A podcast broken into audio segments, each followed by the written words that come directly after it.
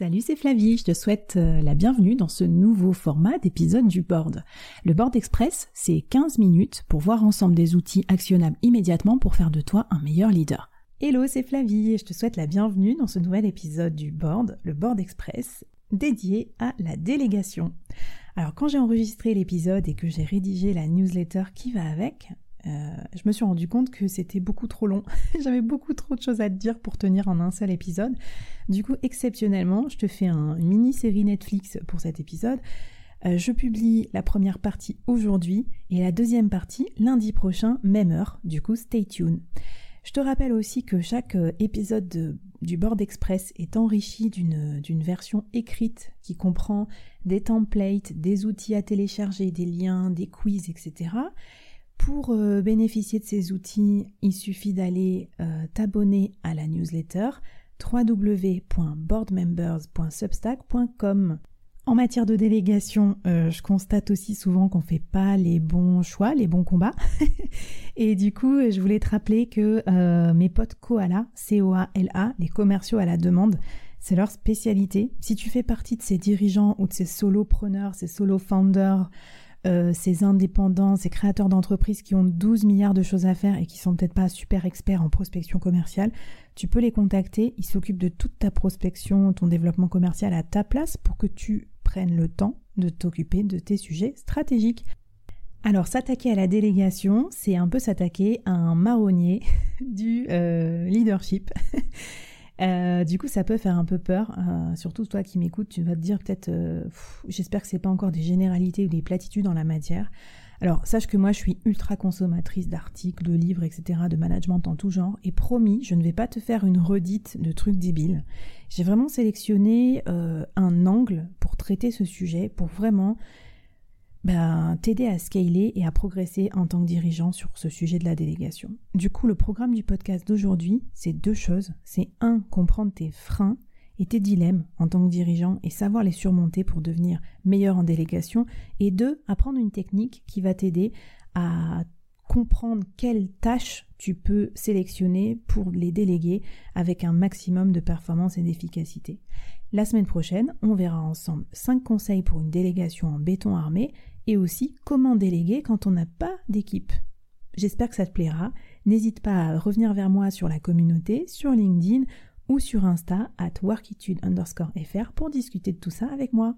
Allez, enjoy! Pour commencer et avant de te donner comme ça en vrac des conseils pour devenir euh, meilleur dans l'exercice de la délégation, je te propose de passer le quiz réaliser le test que j'ai monté spécifiquement pour cet épisode et pour les membres de Board Members, tu vas trouver le lien dans la description du podcast ou sur la newsletter www.boardmembers.substack.com. Ce quiz, il dure 5 minutes, il y a 6 questions et il va te permettre de comprendre tes freins principaux en matière de délégation. Si tu veux pas être spoilé, je te conseille de mettre pause au podcast, de prendre 5 minutes, un petit post-it ou une petite note sur ton smartphone pour euh, faire le, quiz et de nous rejoindre euh, dans 5 minutes. Sinon, j'y vais, je vais te parler de ces 5 principaux freins à la délégation. Voilà, donc déléguer, tu l'as compris, on sait tous que ça nous permettra d'avoir plus de temps, d'avoir plus de recul pour prendre des décisions stratégiques, mais aussi de mobiliser, galvaniser, motiver nos collaborateurs en leur apportant plus d'autonomie, plus de compétences, euh, plus de passion aussi dans leur travail, et pourtant on ne le fait pas pour plein de raisons personnelles, qui sont souvent inhérentes à nos croyances limitantes euh, ou à nos façons de manager ou d'avoir été managé par le passé.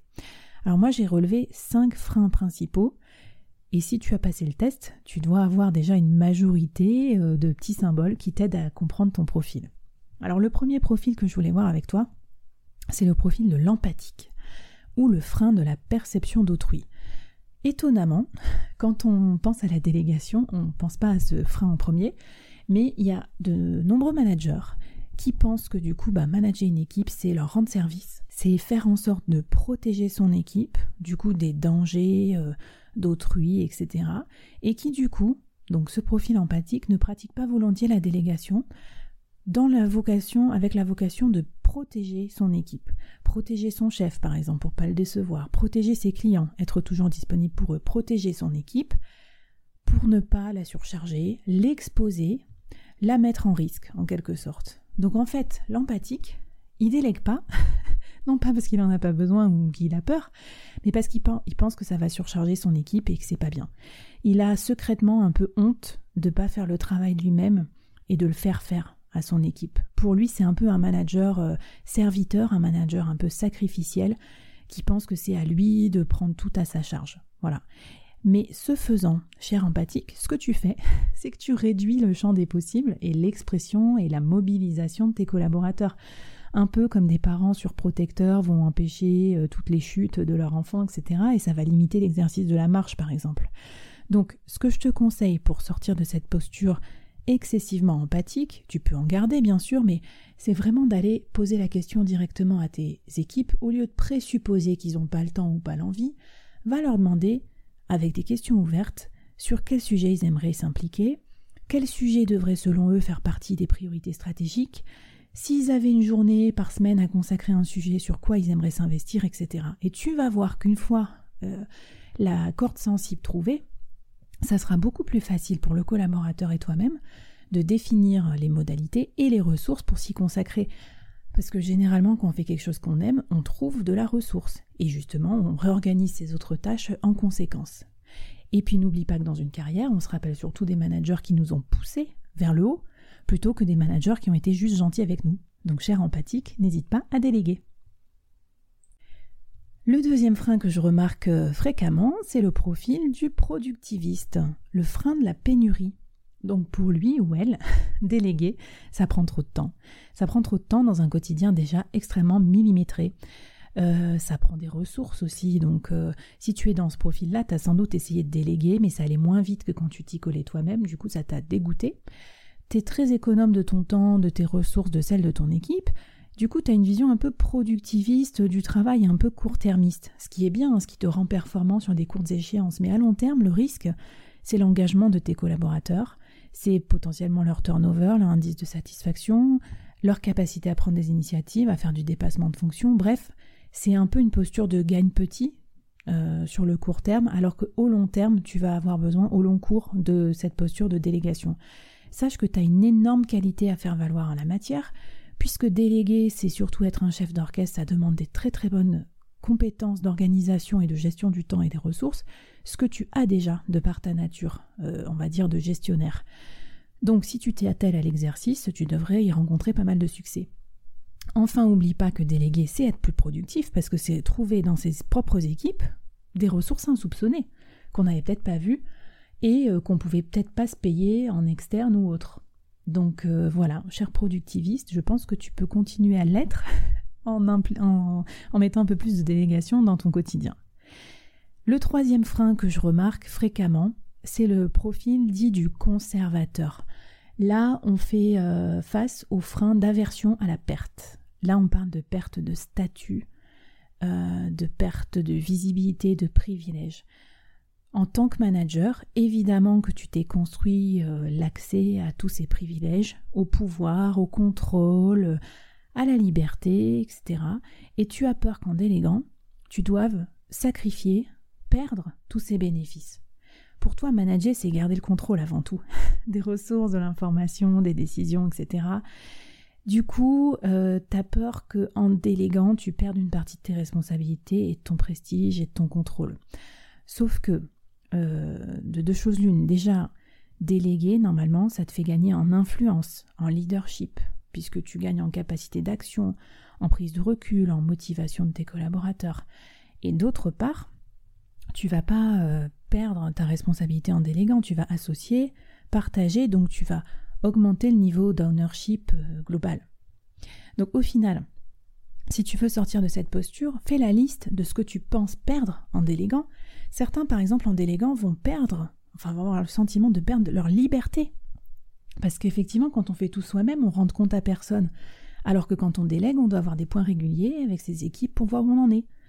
Donc voilà, c'est peut-être un peu contre-intuitif, mais liste ce que pour toi tu penses perdre et liste en face la liste des gains potentiels énormes pour chaque délégation dont tu pourrais bénéficier et je t'assure ça va te motiver.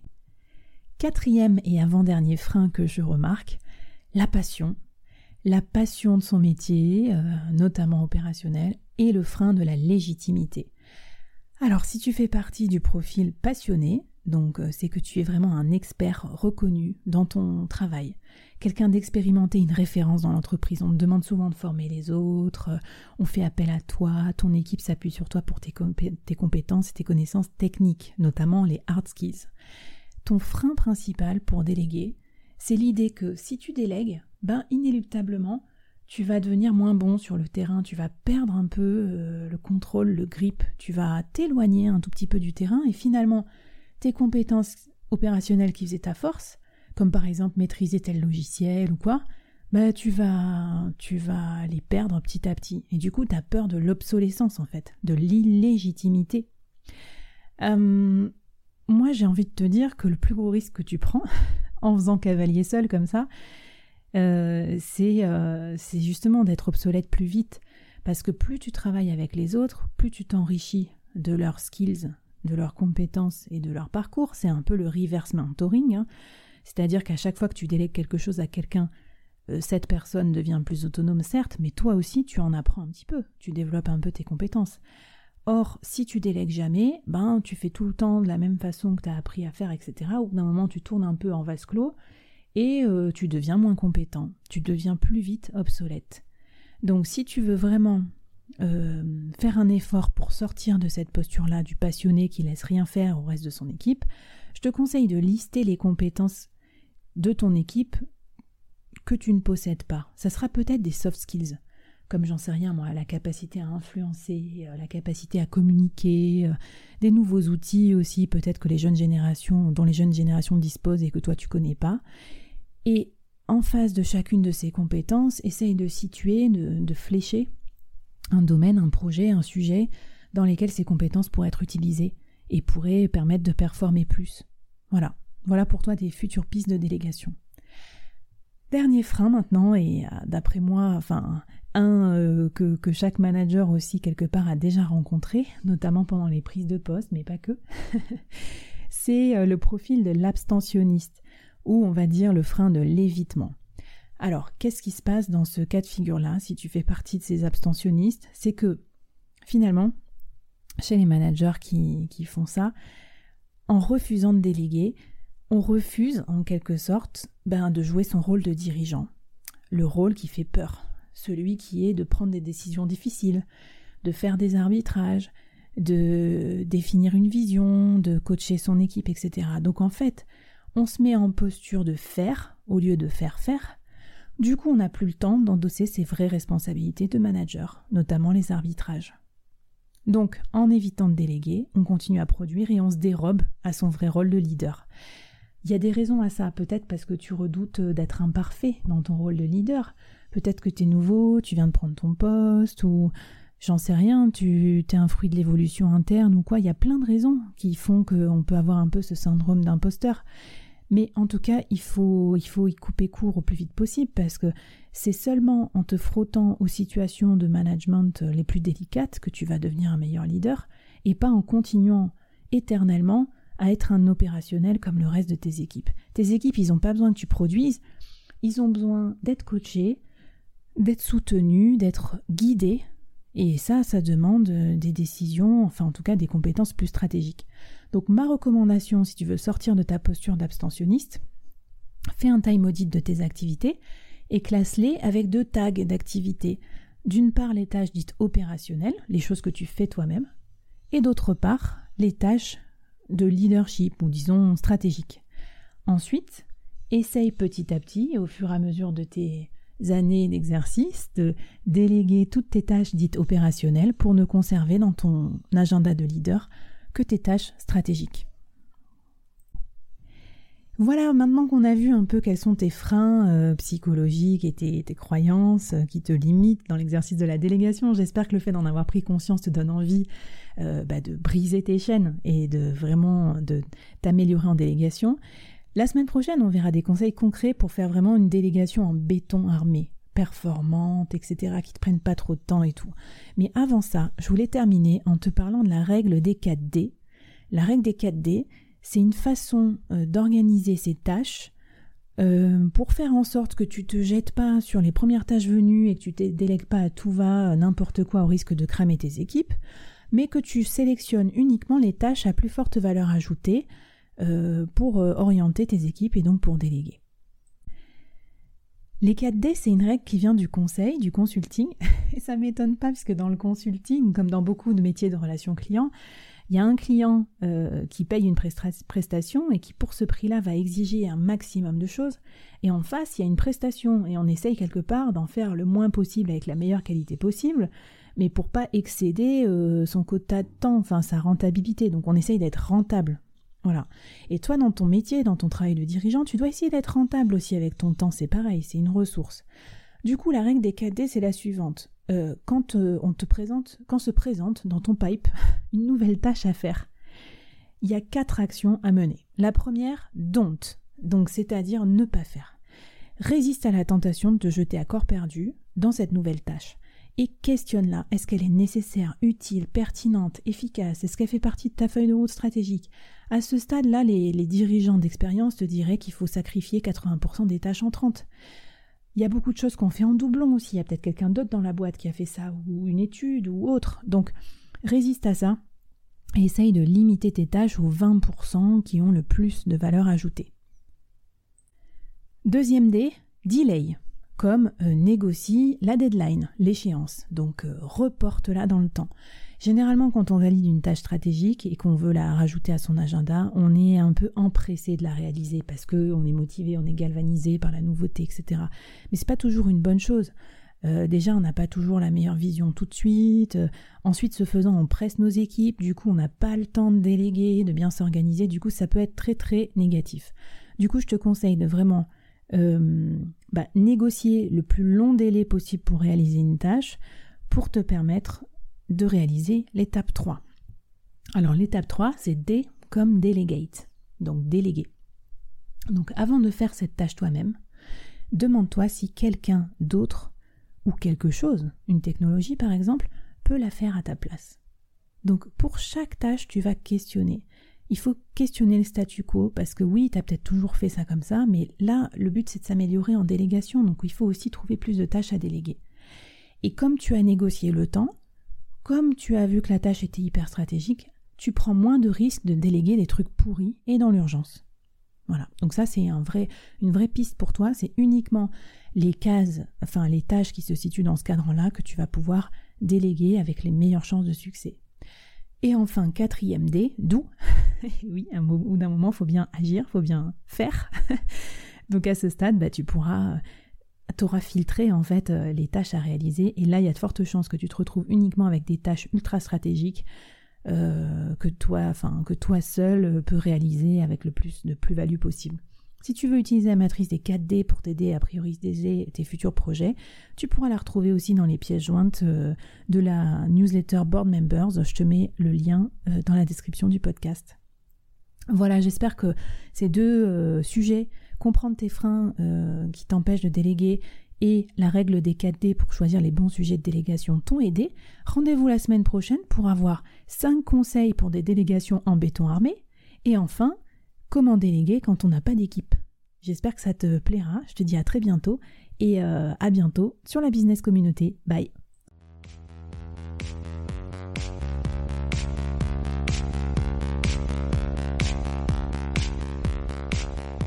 Waouh Merci d'avoir écouté ce podcast jusqu'au bout et d'avoir rejoint la communauté du board.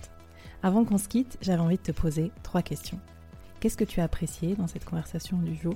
Première question. Qu'est-ce que ça t'inspire pour ton business? Deuxième question. Et la troisième, est-ce que tu acceptes le challenge lancé par notre invité du jour? Viens vite nous raconter tout ça, j'ai hâte de te lire et de faire plus ample connaissance. Les liens pour nous retrouver sont en description. Si tu as aimé cette conversation, je te donne rendez-vous sur les prochains épisodes du board où j'ai plein d'invités intéressants à te présenter et je te demande un dernier service d'ici là. Tu serais un amour de partager ce podcast à ton réseau et de nous aider à le promouvoir sur les plateformes d'écoute en nous mettant une super note et un gentil commentaire. Par exemple, Flavie est tellement formidable qu'elle a réussi à me parler finances sans m'endormir. Ou je suis devenue un PDG épanoui grâce au board. Allez, merci à toi, charmante du board, et à très vite. Bye